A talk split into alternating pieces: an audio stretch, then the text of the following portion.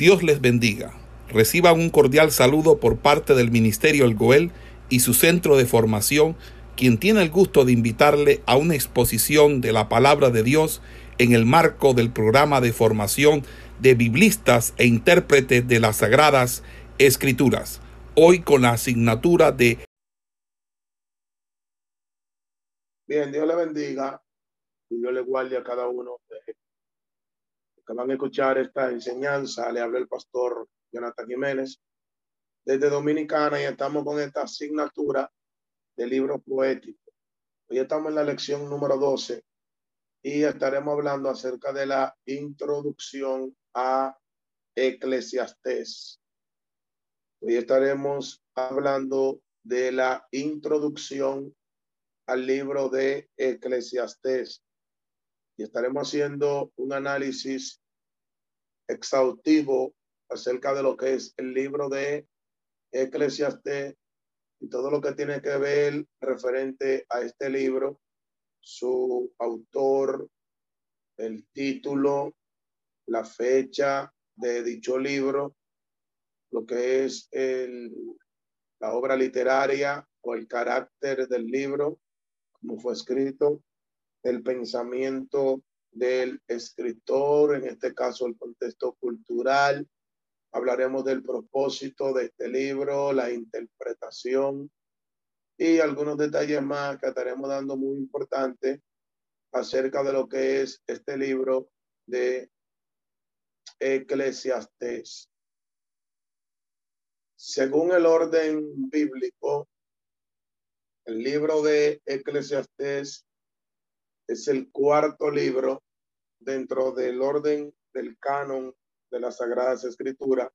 Es el cuarto libro poético, siendo el primer libro Job, siendo el segundo libro Salmos, siendo el tercer libro Proverbios y en la posición número cuarta la ocupa Eclesiastés.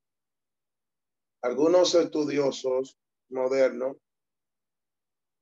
afirman que el libro de Eclesiastés es uno de los libros más extraños de la Biblia.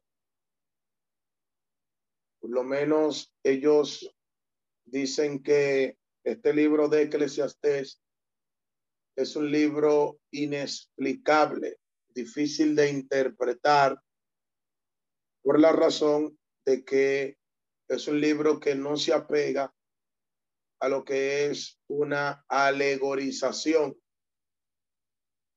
Cuando hablamos de alegorización, nos referimos a los libros de la escritura que de manera alegórica o de manera simbólica se pueden asimilar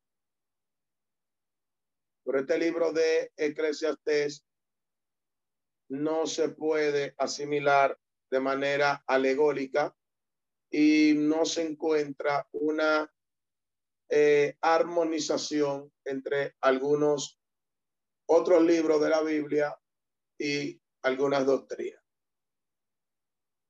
Por ejemplo, el libro de Cantares es un libro parecido al de Eclesiastés en cuanto a interpretación, un libro inexplicable, un poco difícil de armonizar con algunas otras doctrinas que se enseñan en los otros libros de la Biblia, pero Cantares se puede alegorizar.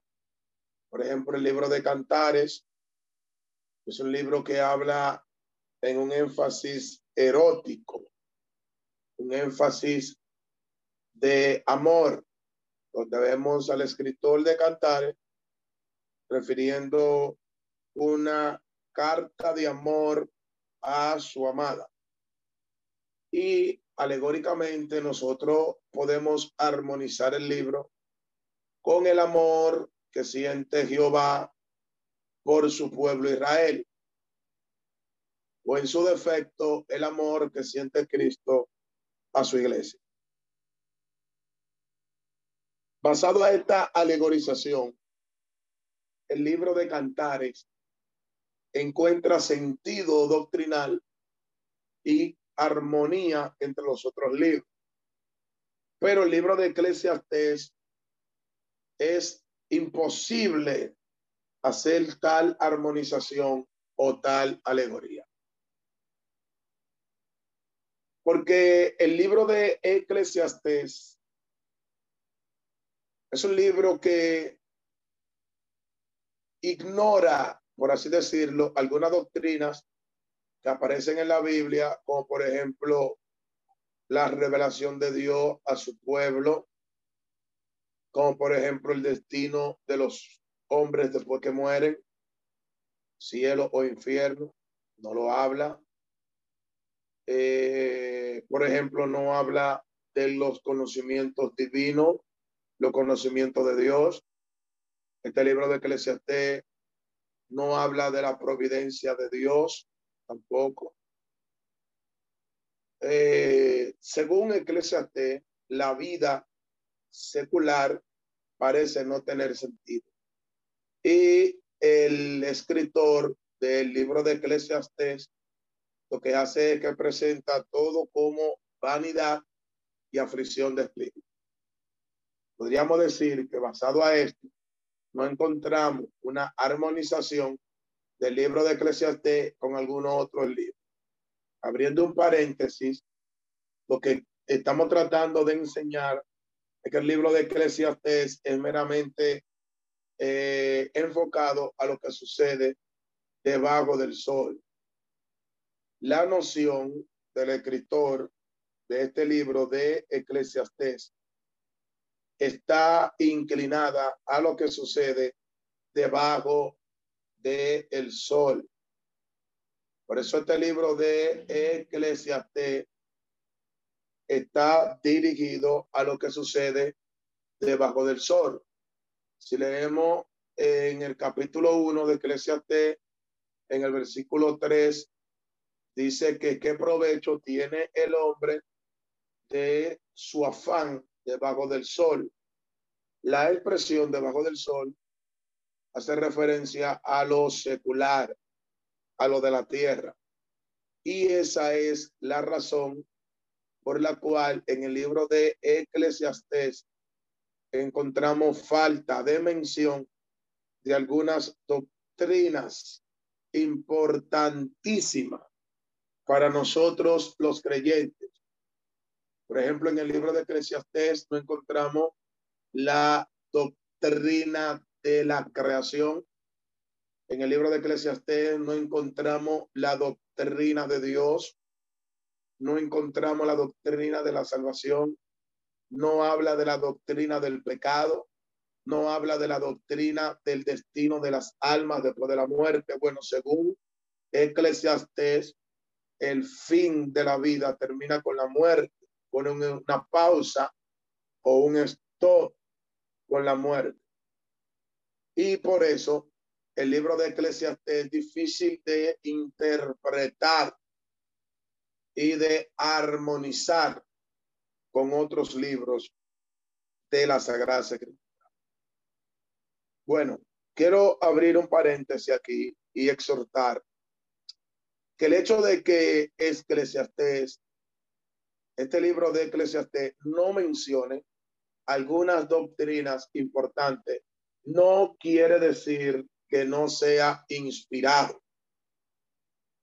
Repito, el hecho de que Eclesiastés no mencione algunas doctrinas importantísimas, no quiere decir que no sea inspirado. El fin del libro de Eclesiastés es tratar todo lo relacionado a la vida, todo lo relacionado a lo que sucede en lo secular, en lo terrenal, todo lo relacionado a lo que sucede debajo del sol. Por eso, el escritor de Eclesiastés, su enfoque principal en este libro es hablar las cosas que están limitadas al conocimiento terrenal.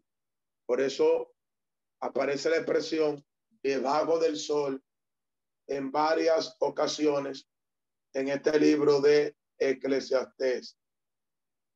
Esta expresión debajo del sol nos da a entender a nosotros la intención del autor.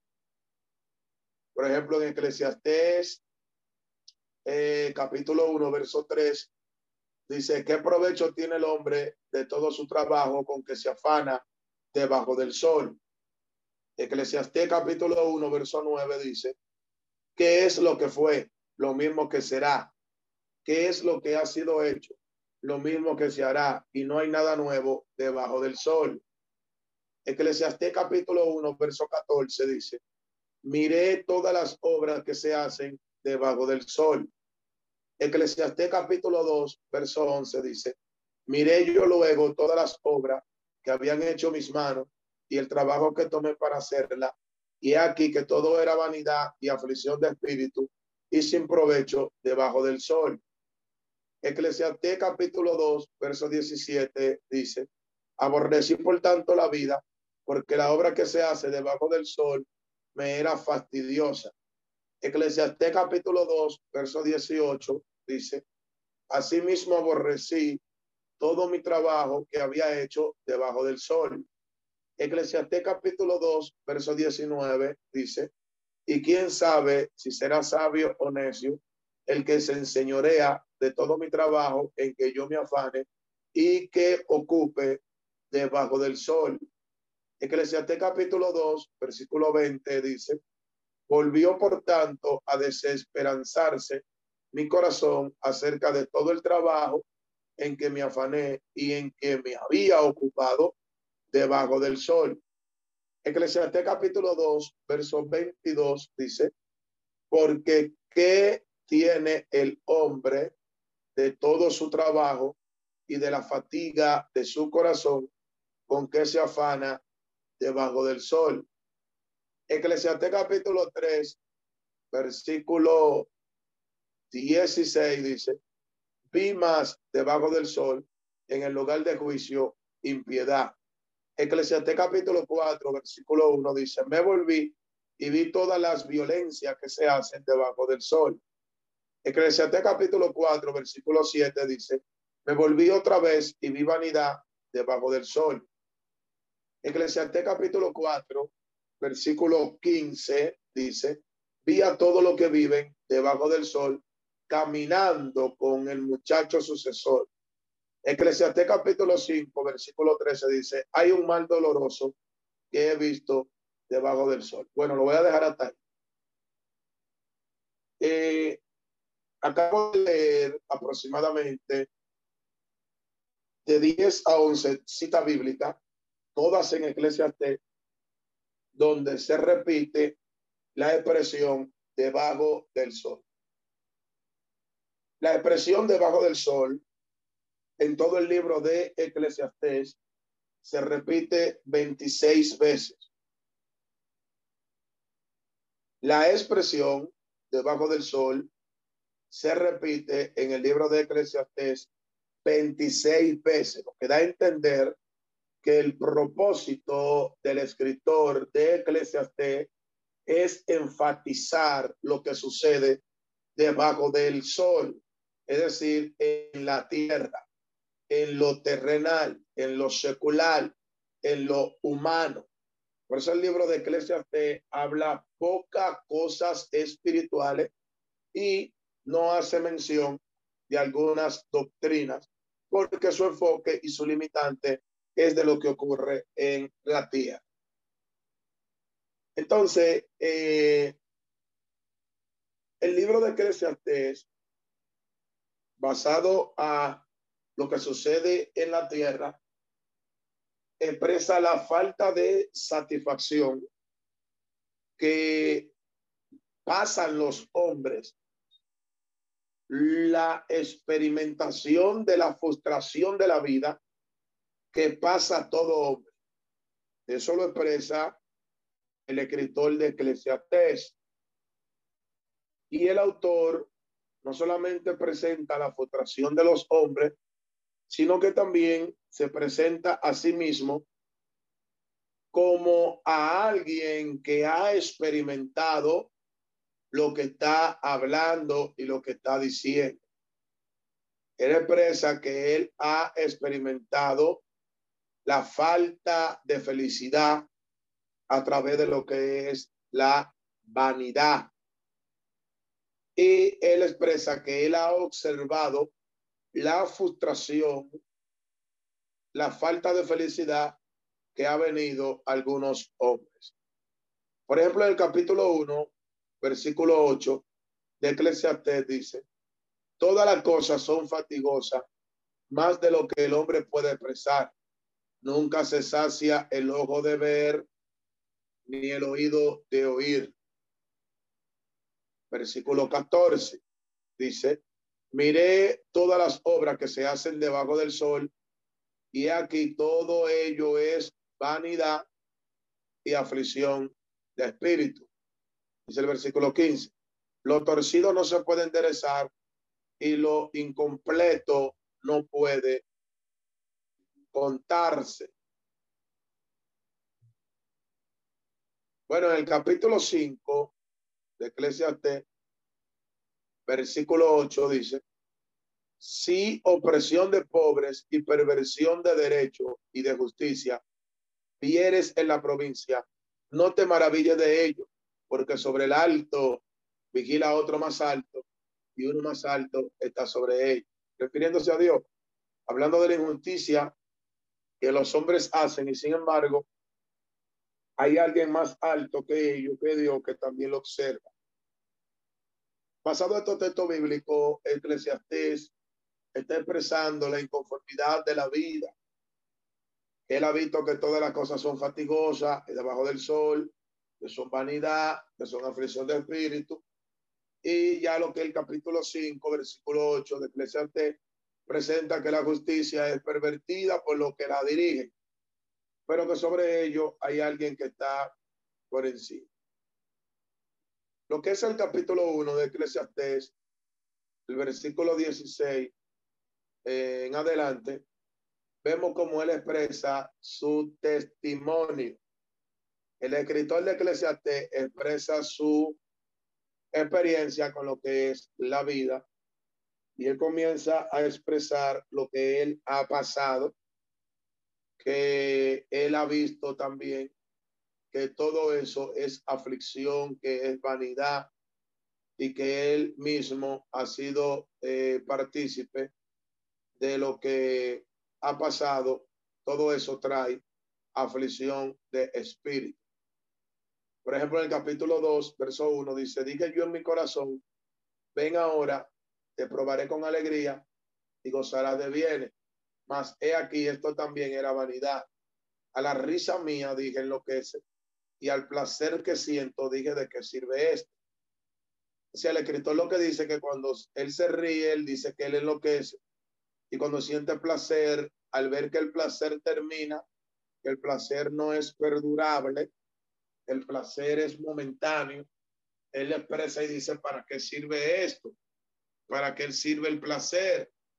Bueno, el versículo 3, él dice que propuso en su corazón agasajar su carne con vino, pero se dio cuenta que todo eso era necedad y que todo eso era el ocuparse de lo que es la carne. Entonces, el escritor eh, se va a enfocar, repito, en las frustraciones de la vida, lo que pasan los hombres en la vida. Y es por eso que este libro de Eclesiastes no hace mención de algunas doctrinas importantes que se relacionan con los otros libros. Por lo tanto, el libro de Eclesiastes es uno de los libros más difíciles de interpretar en la Biblia porque encierra enigmas morales. Cuando hablo de enigmas morales, me refiero a circunstancias que acontecen en la vida por las cuales nosotros no entendemos por qué no permite, pero pasa. O sea, nosotros no entendemos por qué Dios la permite, no pasa eso crea en nosotros frustraciones. por ejemplo, el libro de Iglesia hace mención de que trabaja para termina muerto y la, eh, señalización de un hombre que duró una vida entera trabajando, ahorrando dinero, pero a su fin muere y otros gozan lo que él trabajó y lo que él ahorró. Es como un líder que se enfoque en un bienestar de su congregación o de su movimiento, de su concilio, y se esfuerce para dejar una doctrina establecida, se esfuerce para construir un megatemplo donde caben 500 personas y al final muere y los otros sustitutos no valoran el esfuerzo, disfrutan de ese templo, eh, corrompen la doctrina, eso es aflicción de fe. El no poder disfrutar de lo que tú te esfuerzas es aflicción de espíritu. Y todo este enigma eh, lo encierra el escritor de Eclesiastes. Lo primero que nosotros, como intérpretes de la Sagrada Escritura, tenemos que señalar para poder interpretar un libro de la Biblia es entender la intención del autor, la intención del autógrafo, del que lo escribió. La palabra autógrafo es una palabra compuesta. Auto viene de autor o de persona y grafo o grafía viene de escritura. Entonces el autógrafo es, es, es el que escribe la escritura o es el que escribe lo inspirado por Dios. Y para entender un libro de la Biblia, hay que irse al pensamiento del autógrafo, del escritor. Y el pensamiento del escritor de Eclesiastes era hablar de lo que pasa debajo del sol. Por eso es que vemos que el libro de Eclesiastés hace poca mención de las cosas espirituales, hace poca mención de Dios, hace poca mención de ángeles, hace poca mención del cielo, hace poca mención de algunas enseñanzas del alma, hace poca mención de Dios, de hace poca eh, mención de lo que es la eternidad de Dios, la omnipotencia de Dios, lo que es la omnipresencia de Dios, estas doctrinas que son importantes. Porque la intención del autor es lo que pasa en lo secular debajo del sol. Eh, algo que nosotros tenemos que entender es que la, la intención de la religión es que se cumplan los mandamientos divinos y que todo creyente se mantenga en sobriedad, prudencia, justicia. Ese es el propósito de toda creencia, de toda religión, que se cumpla lo establecido por la divinidad, es decir, Dios. Y se puede como postular que el libro de Eclesiastés está contradiciendo estos parámetros religiosos. Porque el libro de Eclesiastés lo que trae es un fin secular, un fin terrenal, y si no entendemos de manera clara, podemos eh, aludir de que el escritor de Eclesiastés nos está mandando a pensar en lo terrenal y no pensar en lo de arriba. Aunque el apóstol Pablo en, en Colosense capítulo 3, él dice que debemos poner nuestra mirada en la cosa de arriba, no en la cosa de la tierra. Sin embargo, Cristo dice que donde está nuestro tesoro, ahí también está nuestro corazón. Y Cristo dice que hagamos tesoros en el cielo, donde el ladrón no roba y la polilla corrompe pero que hay gente que tiene su tesoro aquí en la tierra. Al parecer, lo que enseña Eclesiastes es contrario a las enseñanzas divinas o a los mandamientos de la religión.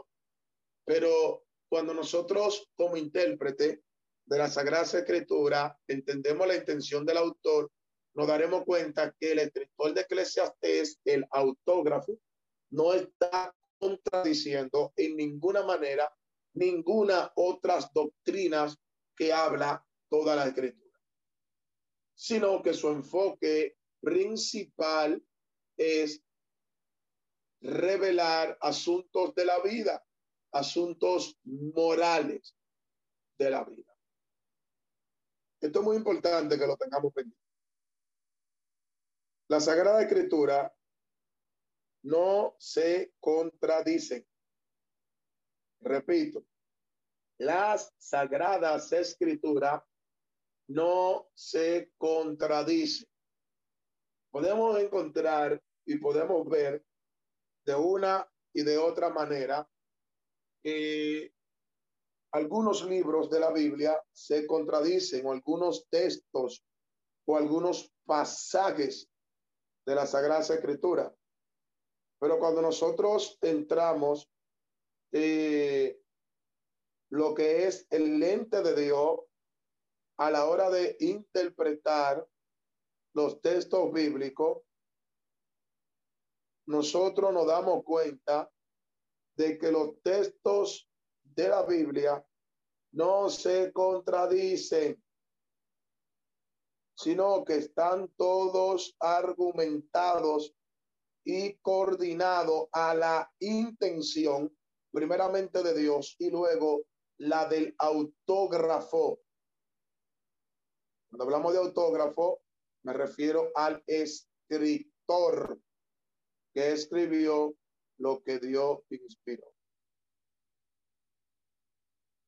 Vamos a hacer una pausa. Eh, pueden parar la grabación. Bien, hermano, pasado a esta introducción de lo que es el libro de Eclesiastés, ya sabemos lo que es la intención del autor o el autógrafo sea el que escribe, el escritor, que su intención es hablar de lo secular. Ahora, el nombre Eclesiastés para este libro viene del título hebreo Coelet. Coelet y este término significa el que habla en la asamblea o el que dirige en la asamblea o el encargado de reunir la asamblea. De ahí cógele en hebreo, viene la palabra Cajal, que significa asamblea, viene la palabra Kehila, que significa eh, tabernáculo, en cierto sentido, significa también templo, significa congregación, Kehila, que son los términos hebreos para asamblea. Pero Kohelet es una palabra que se deriva de Cajal, que significa asamblea, que Coelet lo que significa es el que dirige la asamblea o el que dirige la congregación. De ahí la palabra coe, que significa sacerdote en hebreo, coe, porque el coe es el que está encargado de la asamblea. Repito, hablar del nombre de este libro gramaticalmente viene de la palabra hebrea coelet. Eclesiastes viene de la palabra hebrea coelet, que es un derivado de la palabra cajal, que la palabra cajal significa asamblea, congregación y significa el encargado de hablar en la congregación, el encargado de dirigir en la congregación, el encargado de reunir la congregación. Por eso, en el capítulo 1 de Eclesiastés, versículo 1, empieza el libro diciendo, palabras del predicador, porque el que predica es el que habla en la asamblea. El que predica es el que exhorta en la congregación. Es decir, que el nombre eclesiastés viene del título hebreo Coelet, tomen apuntes, y es un derivado de la palabra cajal, que significa asamblea, y ahí viene la palabra quejilá, que hace referencia a templo, hace referencia a congregación, hace referencia a sinagoga, y de ahí viene la palabra coe, que significa sacerdote. Todas estas palabras en hebreo se derivan y todas tienen que ver con la asamblea y con la congregación. En la Septuaginta, que es la versión griega de la Biblia hebrea, la palabra coelet se traduce como eclesiastés. De ahí es que sale el nombre eclesiastés, como nosotros lo conocemos hoy en día. Eclesiastés es la palabra griega de asamblea de el que habla en la congregación y también eclesiastés equivale a orador, a exhortador, a maestros, a predicador. Todo esto significa eclesiastés. Y de ahí sale la palabra eclesia, que significa asamblea, y es el término griego para la palabra iglesia. Por ejemplo, esta palabra eclesia aparece en el libro de Mateo por primera vez, capítulo 16, cuando Cristo está hablando con sus discípulos y Pedro le dice que él era el Cristo, el Hijo del Dios viviente. En el versículo 18 de Mateo 16, Cristo le dice, mas yo también te digo que tú eres Petra, que significa Pedro, piedra, y sobre esta roca, Petros, roca firme, edificaré mi iglesia. Y aquí el término es eclesia. Que eclesia en griego significa asamblea, congregación o reunión de creyentes que se unen para adorar a una divinidad. Y de ahí es que viene la palabra eclesiastés. Eclesiastés es el que habla en la iglesia o el que habla en la asamblea o el que dirige en la asamblea. En algunos momentos, eh, nosotros hemos dado el título de eclesiastés al predicador. Dice, hermano, vamos a orar por el eclesiastés de la noche. Porque la palabra eclesiastés lo que significa es predicador. Ahora, el autor del libro de Eclesiastés, el autógrafo, él usa este término de eclesiastés en griego, de coelet en hebreo, para referirse a él mismo. Por ejemplo, Eclesiastés capítulo 1, versículo 1 y versículo 2. Aquí aparece el término coelet y, y eclesiastés. Dice palabras del eclesiastés. En nuestra Biblia dice el predicador. Hijo de David, rey de Jerusalén. Verso 2. Vanidad de vanidades, digo el eclesiastés. Aparece por segunda vez, se repite ahí por segunda vez la expresión eclesiastés, que lo que significa es predicador. Aquí mismo, en el versículo 12 del capítulo 1, dice, yo, el eclesiastés, fui rey sobre Israel y en Jerusalén. Es importante eh, notar que en el capítulo 1 del libro de Eclesiastés aparece tres veces la expresión griega eclesiastés o la expresión hebrea coele, que significa predicador. Y las veces que él la menciona es para referirse a él mismo. Luego aparece en el capítulo 7 lo que es ya su versículo 27.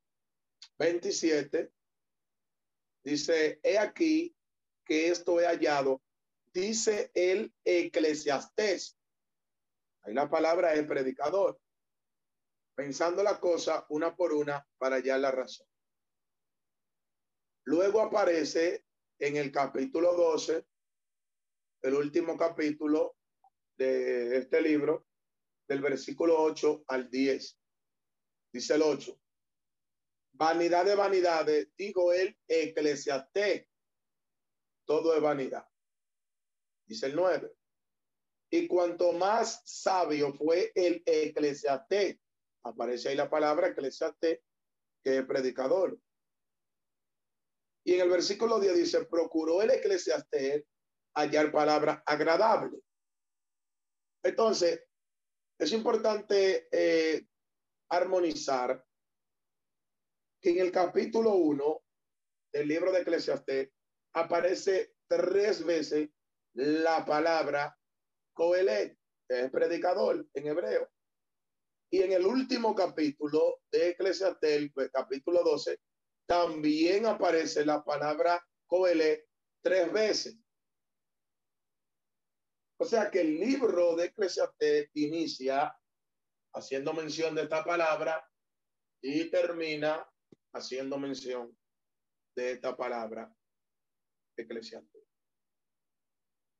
Por eso lleva este nombre, este título, Eclesiastés, porque significa el que predica, el que dirige la asamblea, el que habla, el que enseña. Bueno, algunos usan la expresión derivada de Eclesiastés y es la expresión ángelos en griego, ángelos, es la palabra ángel en lo que es nuestro vocablo castellano. Y la palabra ángel o ángelos en griego, lo que significa es mensajero. Por lo cual, un predicador, un eclesiastés, un coelé, es un mensajero de Dios. Y esta expresión, ángelos, aparece en el libro de Apocalipsis para hablar a las siete iglesias que están en Asia. Y algunos eh, dicen que esos, esos eh, ángeles son los pastores que están a cargo de la iglesia. Por eso dice eh, en varias ocasiones Apocalipsis, escribe al ángelos de la iglesia en Éfeso, capítulo 2, verso 1 de Apocalipsis. Escribe al ángelos de la iglesia en Esmirna, capítulo 2, verso 8 de Apocalipsis escribe al ángelos de la iglesia en Tiatira, Apocalipsis capítulo 2, verso 18. Que ahí la palabra en nuestra versión valera es ángel, pero la versión griega es ángelo, que significa mensajero. ¿Por qué el mensaje se le da al mensajero de la iglesia? Nosotros lo vinculamos con el pastor, porque el pastor es el que dirige el que reúne la asamblea, el que dirige la asamblea, el que habla en la asamblea, el que enseña en la asamblea. Por eso el término ángelos se relaciona también con eclesiastés, que significa el que habla, el que da el mensaje. Y es probable que este título también se refiera al maestro, se refiere al pastor o a un líder determinado en una iglesia. Punto uno. Punto dos, vamos a hablar del autor ahora. El autor de Eclesiastes se ha enseñado que el autor probablemente sea Salomón, por lo que expresa el versículo 1 del capítulo 1 de este libro de Eclesiastés. Empieza diciendo, palabras del predicador, hijo de David, rey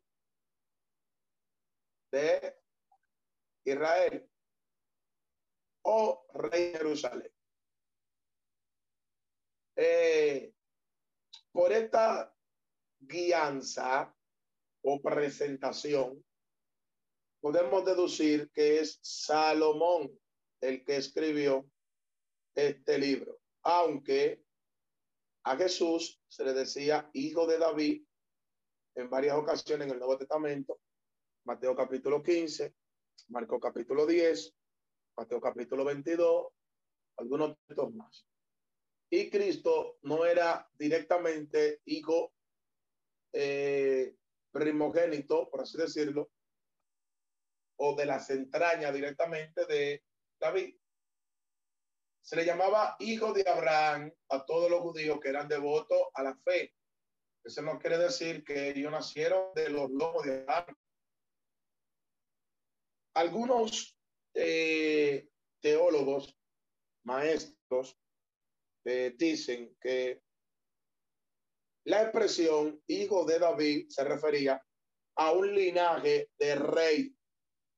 Algunos vinculan al escritor que era el rey Ezequiel, que venía del linaje de David y también se le conocía como de David, y algunos lo señalaban como que eh, era Ezequiel y su compañía de sabios que habían escrito el libro de Eclesiastes. Son hipótesis, son especulaciones. Ahora, eh, aunque en el versículo 1 del capítulo 1 no aparece el nombre de Salomón, parece indicar que este era el autor. Eh, otro pasaje, por ejemplo, el capítulo 1, del 16 al 17, y el capítulo 2, del 6 al 7, también hace referencia a un rey que sucedió a David como rey de Israel. Por ejemplo, dice el capítulo 1, verso 16, dice, hablé yo en mi corazón diciendo, he aquí yo me he engrandecido y he crecido en sabiduría. Note ahí que dice que el escritor creció en sabiduría y dice, sobre todo los que fueron antes de mí en Jerusalén. Y dice, y mi corazón ha percibido mucha sabiduría y ciencia. Verso 17. Y dediqué mi corazón a conocer la sabiduría. Bueno, ¿qué rey en Israel fue sabio? ¿Qué rey en Israel tuvo más sabiduría que todos los orientales? ¿Cuál? Salomón. Salomón fue uno de los reyes más sabios que existieron eh, en el tiempo de la monarquía en Israel y no solamente que fue sabio, sino que sobrepasó a todos los sabios de ese tiempo lo sobrepasó a todos. Y esto es lo que está expresando aquí Eclesiastés capítulo 1, verso 16, por lo cual nosotros podemos deducir que el autor el autógrafo, la autografía del libro proviene de Salomón. En Primera de Reyes, capítulo 4, verso 29 al 30, dice, y Yahweh dio a Salomón sabiduría y prudencia muy grandes y anchura de corazón como la arena del mar que está en su orilla. Verso 30. Y la sabiduría de Salomón era mayor que la de todos los orientales y que toda la sabiduría de los egipcios. Y dice el 31, y fue más sabio Salomón que todos los hombres de su alrededor. Y fue conocido entre las naciones como el hombre más sabio. El texto bíblico nos está enseñando que Salomón fue el más sabio.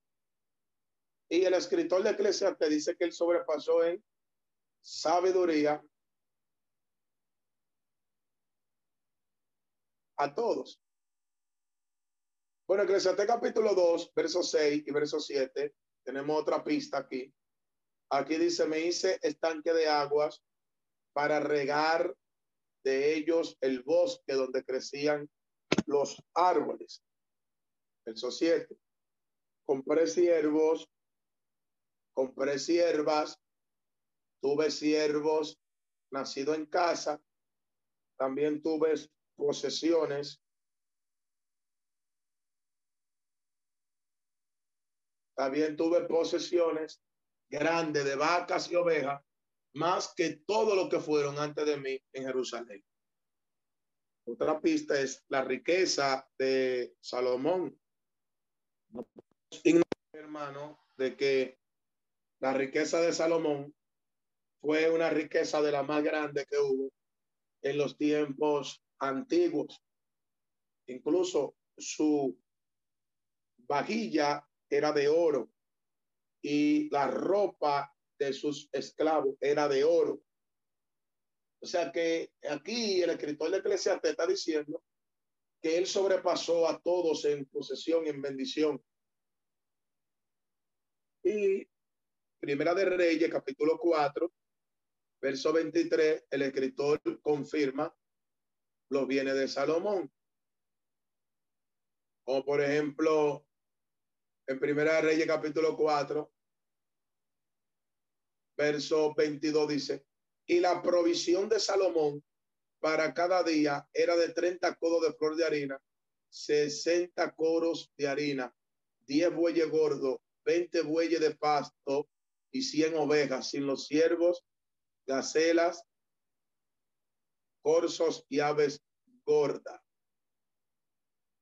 Hablando de las posesiones de Salomón. O sea que el escritor aquí tenía sabiduría, tenía riqueza y fue rey. Esas cualidades nos dan a entender que se cumplen en el rey Salomón.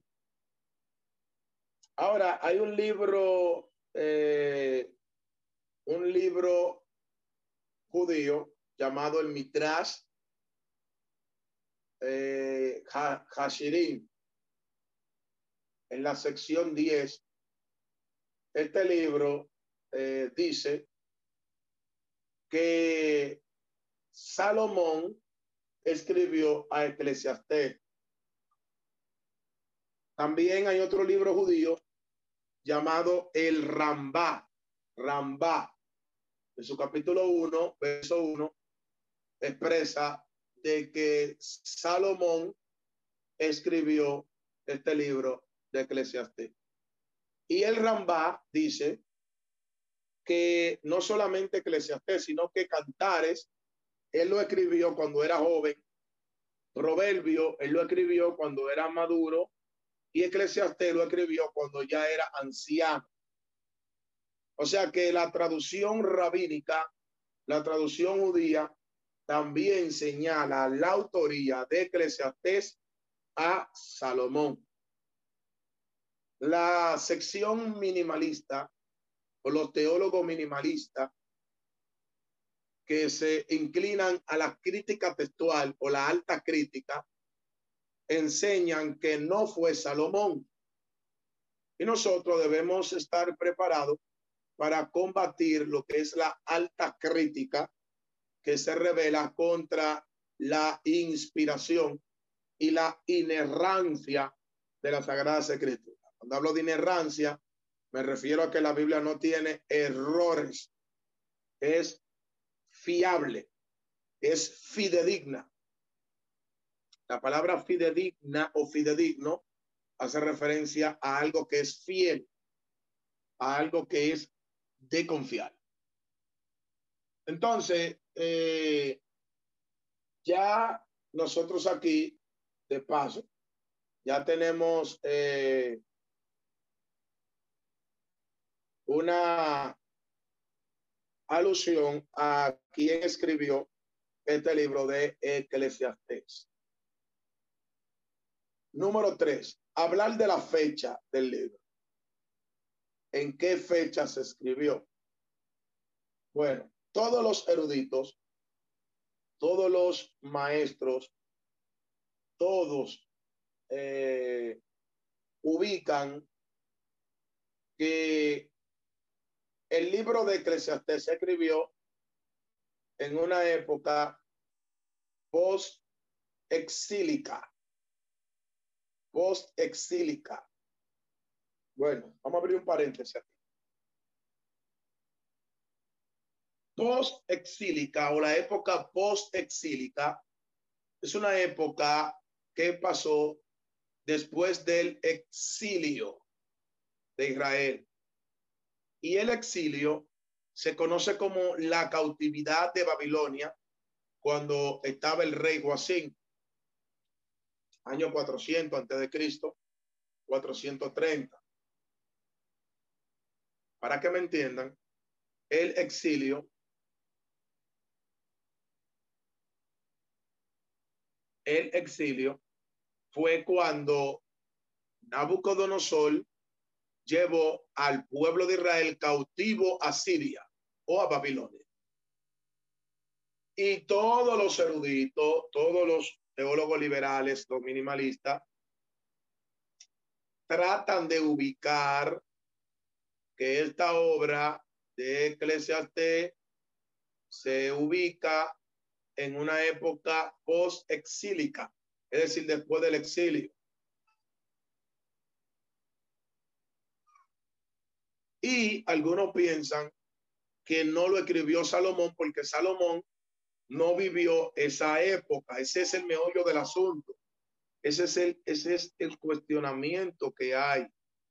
Ese, ese, ese es el, el, el, la razón de por qué algunos dicen que no fue Salomón que lo escribió. Porque no coordinan la fecha con la autoría. Ahora, algunos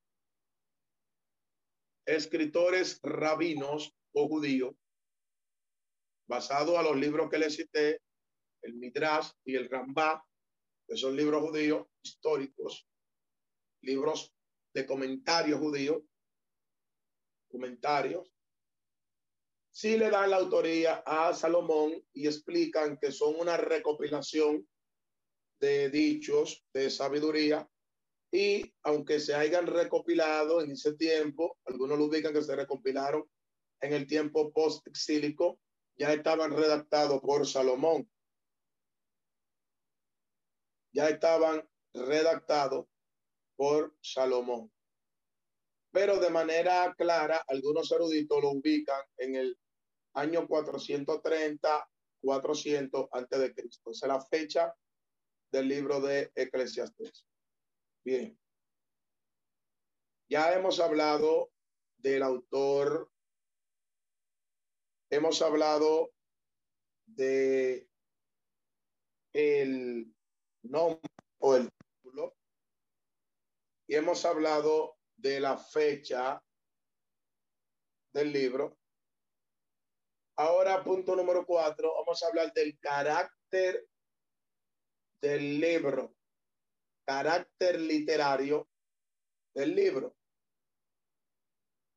El carácter literario del libro se refiere a la forma o a la manera como el libro de Eclesiastés está escrito. Y Eclesiastés es un libro filosófico.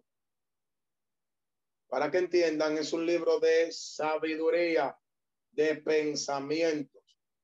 Y este libro presenta cuestiones profundas acerca del significado de la naturaleza humana y su conducta, el significado de la vida,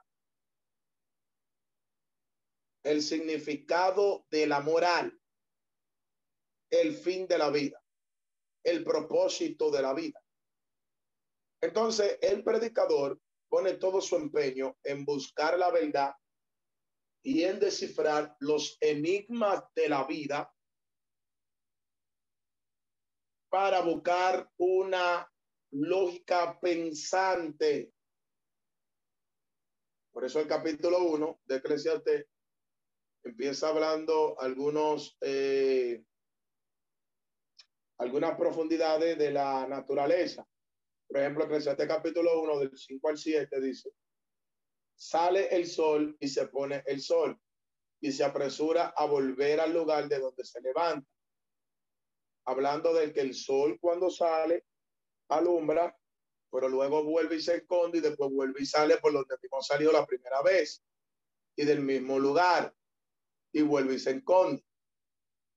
Está hablando de la naturaleza y el predicador. El versículo 6 del capítulo 1 dice, el viento tira hacia el sur y rodea al norte y va girando de continuo y a sus giros vuelve el viento de nuevo. Y no se sabe cuál es su origen.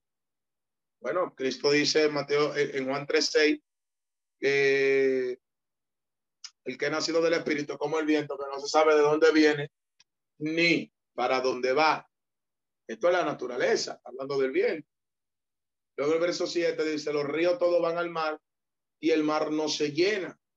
Diga qué tipo de pensamiento está usando el predicador, qué tipo de pensamiento está usando Salomón, que todos los ríos van al mar, desembocan en el mar y no se rebosa el mar, el mar no se llena. Y luego dice, y al lugar donde los ríos vinieron, allí vuelven para correr de nuevo. O sea, estos son pensamientos filosóficos.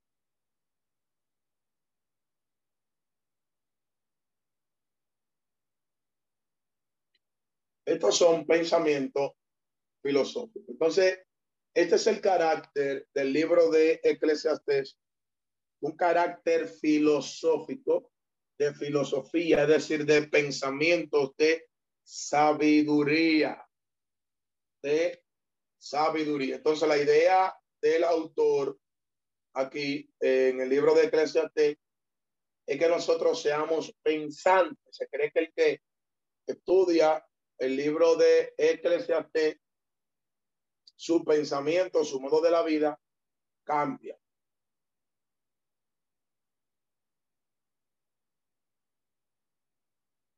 Al tiempo moderno de las cosas que están pasando, este libro de Eclesiastés parece como un libro anticuado o un libro desarticulado con lo que está pasando hoy en día. Pero sin embargo, cuando nosotros analizamos lo que es el libro de Eclesiastes, nos damos cuenta que no, que no es un libro desarticulado, ni es un libro tampoco anticuado, sino que es un libro que habla de todo lo que acontece en la vida, en la vida. Entonces, es un libro filosófico. Su forma literaria de escritura es una forma de pensar. Hablando un poco del pensamiento del predicador o del escritor, vemos que lo primero que él hace es que él explora, observa. Él observa, explora. Él observa, él mira. Por eso vamos a encontrar en el libro de Eclesiastes, donde la expresión he mirado, he observado, he visto debajo del sol, he visto, he observado. Ve.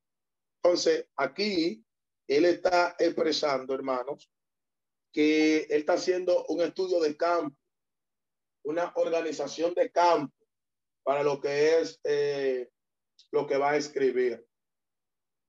Y él busca el significado de la existencia, examina la vida debajo del sol desde todos los puntos de vista para ver dónde se encuentra la felicidad.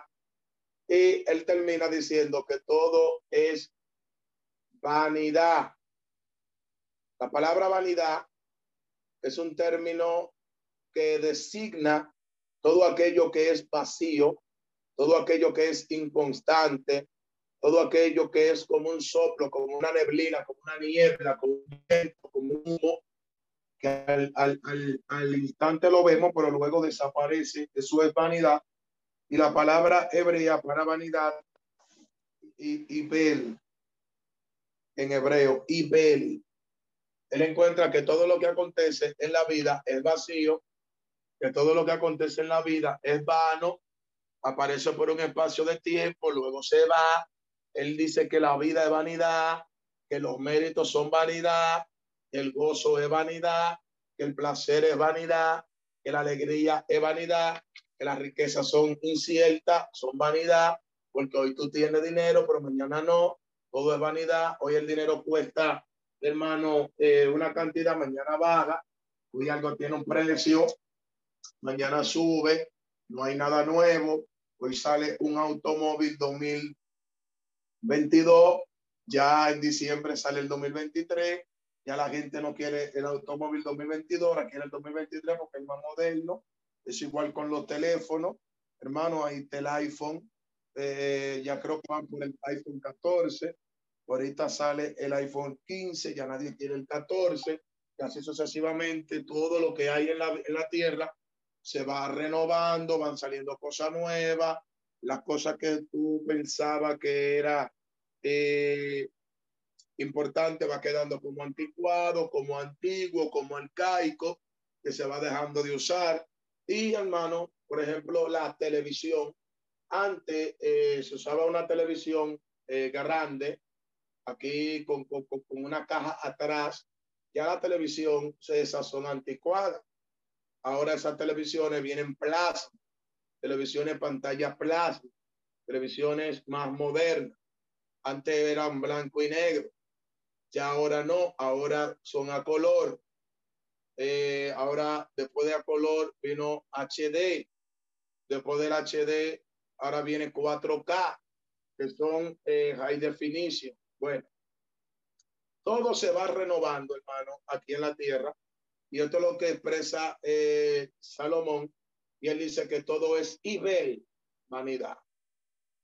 Entonces, en la búsqueda de la sabiduría, el placer, la riqueza, la fama, él encuentra que todo eso es vanidad.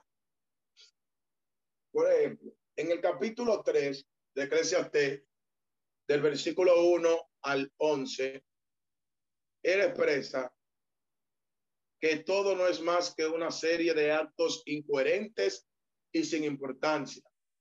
Dice, hay tiempo de reír, tiempo de llorar. Hay tiempo de pelear, tiempo, tiempo de no pelear. Tiempo de guerra, tiempo de paz. Tiempo de hablar, tiempo de callar. Y él aquí, en estas expresiones, lo que está diciendo Salomón es lo siguiente que no vale la pena hacer algo porque todo eso es temporal. Hoy yo me río, mañana lloro. Hoy yo callo, mañana hablo. Hoy yo vivo, mañana muero. Hoy yo siembro, mañana recojo. O sea, él expresa que no tiene sentido la vida. En el capítulo 12, del versículo 1 al 7, Eclesiastes o Salomón concluye diciendo que toda la vida termina con la vejez ¿Y qué recompensa hay en la vejez? Después que tú estás viejo, no tiene dónde valerte, porque tú has juntado otro, lo, lo, lo, lo goza. Bueno. En el capítulo 3, del 14 al 20, Salomón eh, habla un poco de la muerte y él dice que la muerte afecta a los sabios y la muerte afecta a los necios. La muerte llega ante los ricos, la muerte llega ante los pobres, la muerte llega ante los animales, la muerte llega ante los hombres, como poniendo igual a todos. En el capítulo 9, él hizo un mismo suceso. Acontece a todos, a buenos y malos, la muerte.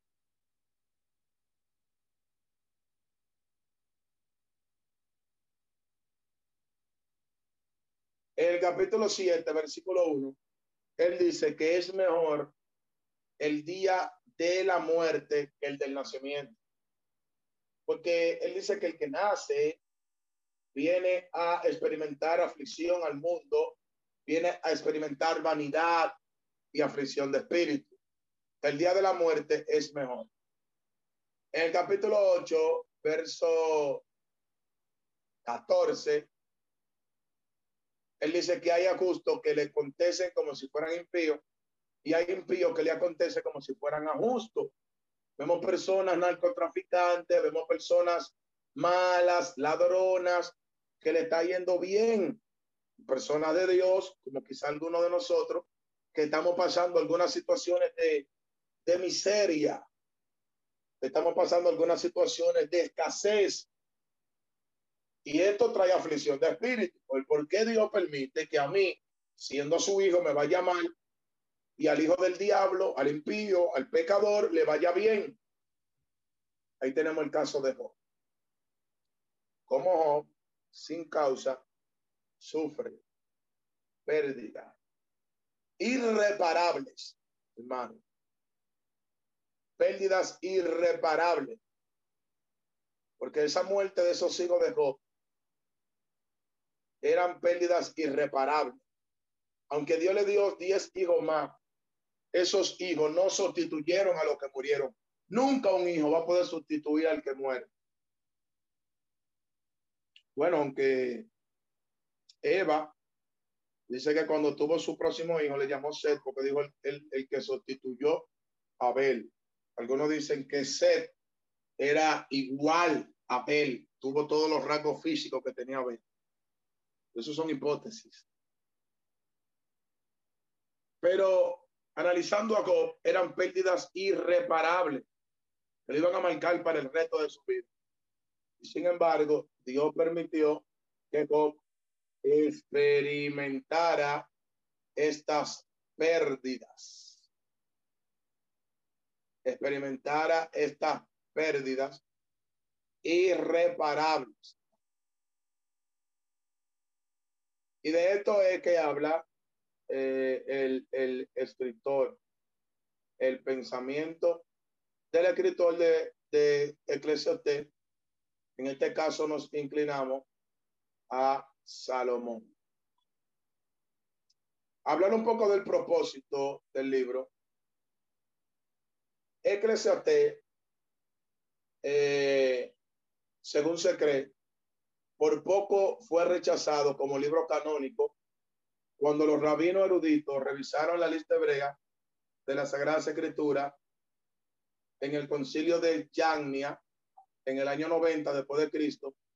Ellos analizaron que el libro no hablaba de doctrinas, de alguna doctrina, y por eso ellos querían sacarlo, pero luego se dieron cuenta que eh, el pensamiento del, de Salomón, del Eclesiastés, era para hablar de las situaciones de la vida.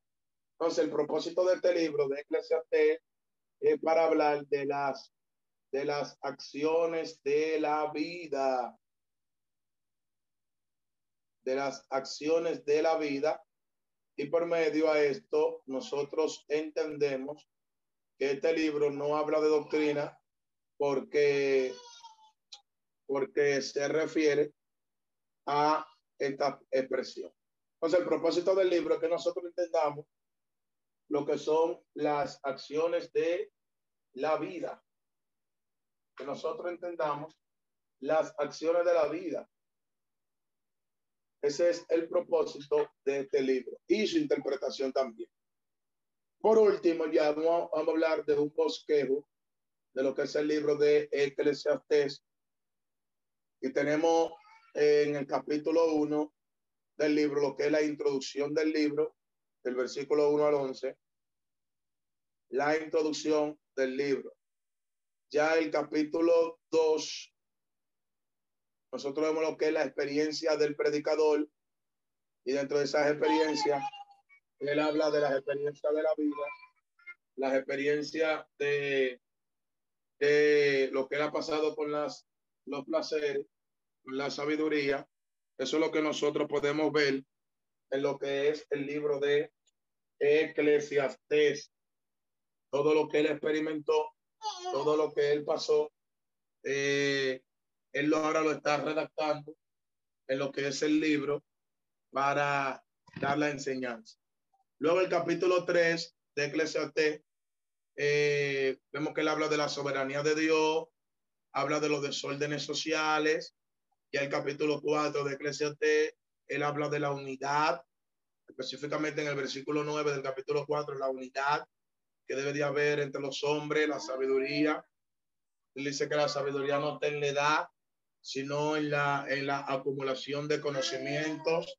Ya el capítulo 5 de Eclesiastes habla de los deberes para con Dios, la paradoja de la vida, la vanidad de la riqueza. El capítulo 6 habla el destino, eh, el destino de los perezosos, de los que no trabajan, etc. Y el capítulo 7 ya habla de lo que es la búsqueda de la sabiduría, eh, la ley de Dios, desigualdades de la vida, capítulo 8. El capítulo 9 de Eclesiastés habla de la muerte. Eh, el capítulo 10 de Eclesiastés habla de alguna colección de proverbios, de algunos dichos, como por ejemplo, echar tu pan sobre el agua y a donde puede varios días volverá. Eh, de uno de los que menciona, como por ejemplo la mosca muerta se el perfume del perfumista, o sea, Proverbio capítulo 11 es muy llamado a la búsqueda, capítulo 12 le da un consejo a los jóvenes y termina concluyendo que el deber de todo hombre es temer a Dios y guardar sus mandamientos. Shalom, shalom. Pueden parar la grabación.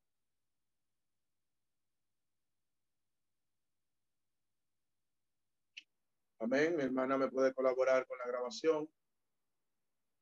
La, puede parar.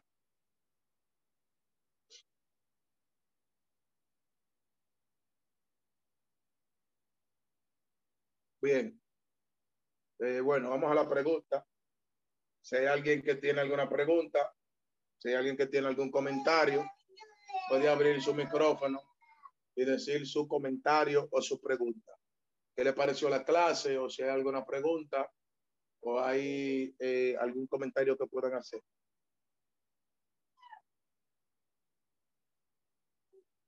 Mi hermano Plinio, que lo noto un poco callado en estos días. Hermano Plinio, me gustaría saber si tiene alguna pregunta. Mi hermano Freddy Bula, personas que siempre están activas en la clase, mi hermano Álvaro. Esperamos que este estudio haya sido de bendición para su vida y ministerio. A Dios sea la gloria. Este es el Ministerio El Goel, vidas transformadas para cumplir el propósito de Dios.